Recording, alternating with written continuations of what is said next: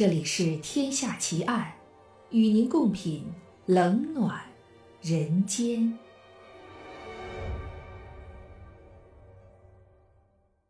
各位听友，大家好，这里是喜马拉雅 FM，您现在收听到的是《天下奇案》，我是暗夜无言。今天为您带来的案件是十二宫杀手。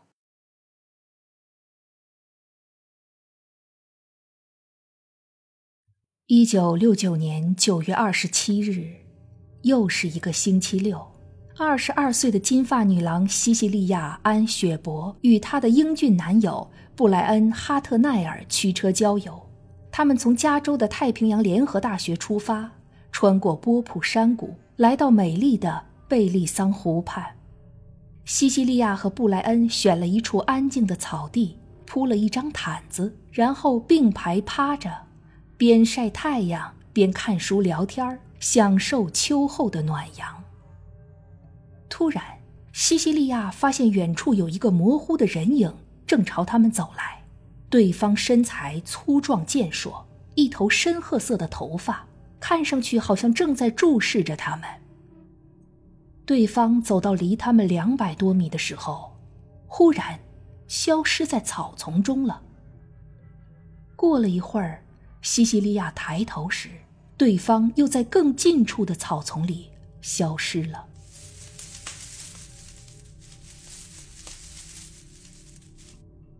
西西利亚提醒布莱恩，可能有人不怀好意。当布莱恩懒懒的把身子转过来时，对方闪身躲到一棵离他们很近的树后面。当他再次现身时，已经拿手枪对着他们。这人戴了一个绣着十字的黑面罩，只在眼睛和嘴巴处留有缝隙，就像一个中世纪的行刑官。夹克衫下面还挂着一些长短各异的白色空心塑料晾衣绳。这时，从面罩后面传出了声音：“把钱和车钥匙给我，我想开你们的车去墨西哥。”布莱恩认为这不过是寻常的抢劫罢了。马上从口袋里摸出钱和车钥匙，递了过去。面罩人递给西西利亚一段塑料晾衣绳，命令他把布莱恩绑起来。布莱恩心里盘算着像警察一样从劫犯手中夺走枪支，但考虑到可能会让自己或西西利亚受伤，最终还是选择了配合。西西利亚将绳子绕过布莱恩的手脚，并且打了几个很松的结。等西西利亚捆好之后，那个粗壮的男人又用同样的方式把西西利亚捆了起来。当他发现布莱恩手脚上的绳结很松时，又加倍把他们系紧了。这时的西西利亚与布莱恩已经都毫无反抗之力了，连翻身都很困难。布莱恩期待着抢劫到此结束，但是他错了。这时，手脚被缚的年轻人听到一个沙哑的声音从头罩后面传来：“现在我要拿刀捅你们。”当面罩人拿出刀子时，两个年轻人这才真正恐怖起来。布莱恩意识到，他们的厄运不是要结束，而是才刚开始。请先捅我吧，我是个胆小鬼。不敢看着他被刺。布莱恩向这人哀求：“就是要先捅你。”面罩人猛地跪下来，从刀鞘里抽出刀，狠狠地刺向布莱恩的背部，鲜血飞溅到西西利亚的脸上。捆住手脚的布莱恩只能任人宰割。西西利亚尖叫哭喊着，求他住手。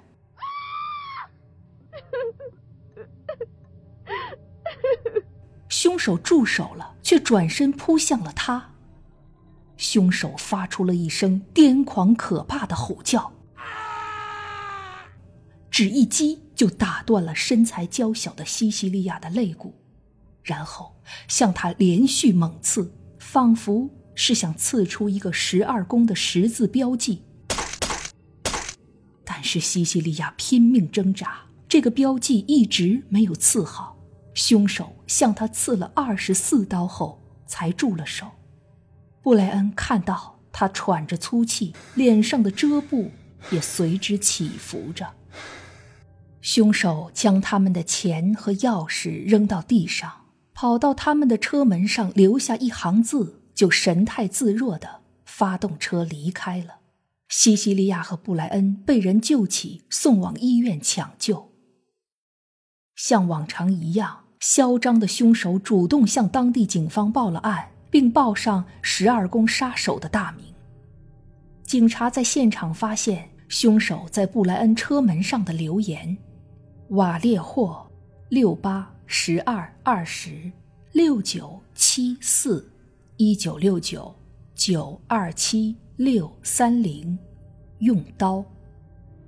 六八一二二零和六九七四分别是瓦列霍和索拉诺凶杀案发生的时间。一九六九年九月二十七日六点半是这次凶杀案的时间，同时强调这次的创意。是用刀。十二宫杀手似乎转变了风格，敢于在白天行凶。一个月后，他又在室内杀死了一个无辜的计程车司机。凶手还从死者的衬衣上扯下一块染血的布。这一次，由于巡警到达现场的速度很快，警察与凶手几乎擦肩而过。但是由于目击证人错误地把凶手描绘成一个成年黑人，真正的凶手竟然在警察身边溜走了。一九六九年十月十四日，旧金山纪事报的编辑部收到了一封回信，地址画着十字标记的信，信是从旧金山本部寄出的，信皮上用蓝色签字笔写着。加利福尼亚州旧金山市旧金山纪事报，请火速交给编辑。信中大肆嘲笑了旧金山警察，夸耀自己能在警察面前逃走的本事。信的末尾写道：“上学的娃娃倒是不错的选择。我想，我应该在哪天早晨扫荡一辆校园班车，只需要用枪把车前胎击破。”然后，当小东西们从车里蹦出来时，我就可以把他们一个个干掉。凶手威胁，如果有必要，还会用炸药毁灭整辆校车。随信附上了前一起凶案中出租车司机的一片血衣。三天以后，这封恐吓信见报了，引起了旧金山地区的社会恐慌。警方把凶手定义为一个精神错乱的杀人狂，要求郡市的学校负责人加强安全戒备。警方组织了七十个全副武装的小分队来加强校车安全。但是，仅纳巴郡一地每天就需要接送二十八所学校的上万名小学生上下学，这些校车每天都要沿环形路线行驶四千公里。一路上有许多危险的弯道和隐蔽的交叉路口，某些地方的乡间公路偏僻荒凉，走上两公里才能看到一户人家。在这么大的地面上建立防御是一件令人绝望的事，人们被各种防范措施弄得疲惫不堪。警察局的电话总机已经被各路来电所淹没。恐慌不安的市民提供了成百上千条信息，警方对这些指认其邻居、同事、前夫可能是十二宫杀手的消息逐一筛查，甚至寻求了通灵师的协助，但是也没有进展。十二宫杀手又一次来信了，他要求把关于校车炸弹的每个细节通过媒体告诉公众，另外。要求所有人都带上十二宫徽章，他写道：“如果能看到那么多人带着我的徽章，我会感到极大的兴奋。谢谢了。”警方拒绝了这个变态的要求，并停止在报纸上刊载凶手的信，这惹恼了十二宫杀手。他将一名二十五岁的交通警察射死在车里，并向旧金山纪事报发来了一个比分：旧金山警方零十二宫十三。但是报纸的新闻中依然对他只字不提。于是，十二宫杀手给报社的首席记者保罗·艾弗利发去了贺卡，写着：“你完蛋了。”保罗因此成为报社里唯一一个可以随身携带点三八口径手枪上班的人，人人神经紧绷，等待着十二宫杀手下一步的行动。可是，一连三年，十二宫杀手仿佛人间蒸发了一样，报社紧张的防范反成了记者们共同的笑点。不少记者别上了写着“我不是保罗·埃弗利”的胸徽，自我调侃。一九七四年，十二宫杀手重出江湖，再次给旧金山纪事报寄来信件。这一次，他一改往日的杀气腾腾，倒像是一个挑剔的影评家。他写道：“《驱魔人》是我看过的最好的一部喜剧。”同时还摘抄了歌剧《米卡多》的台词，末了不忘玩一把恐怖。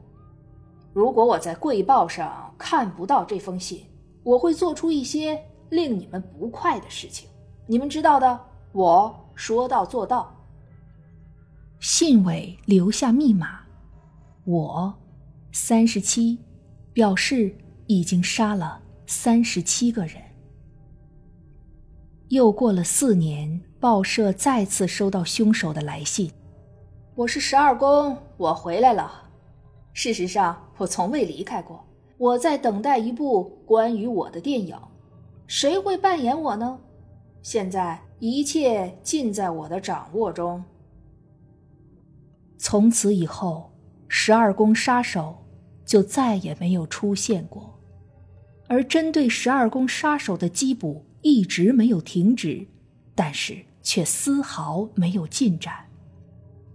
二零零四年，十二宫杀手的连环凶案被列为冷案，冻结档案。二零零七年，以十二宫杀手为题材的电影《十二宫》在美国上映，成为一部经典的惊悚片。随着时间的推移。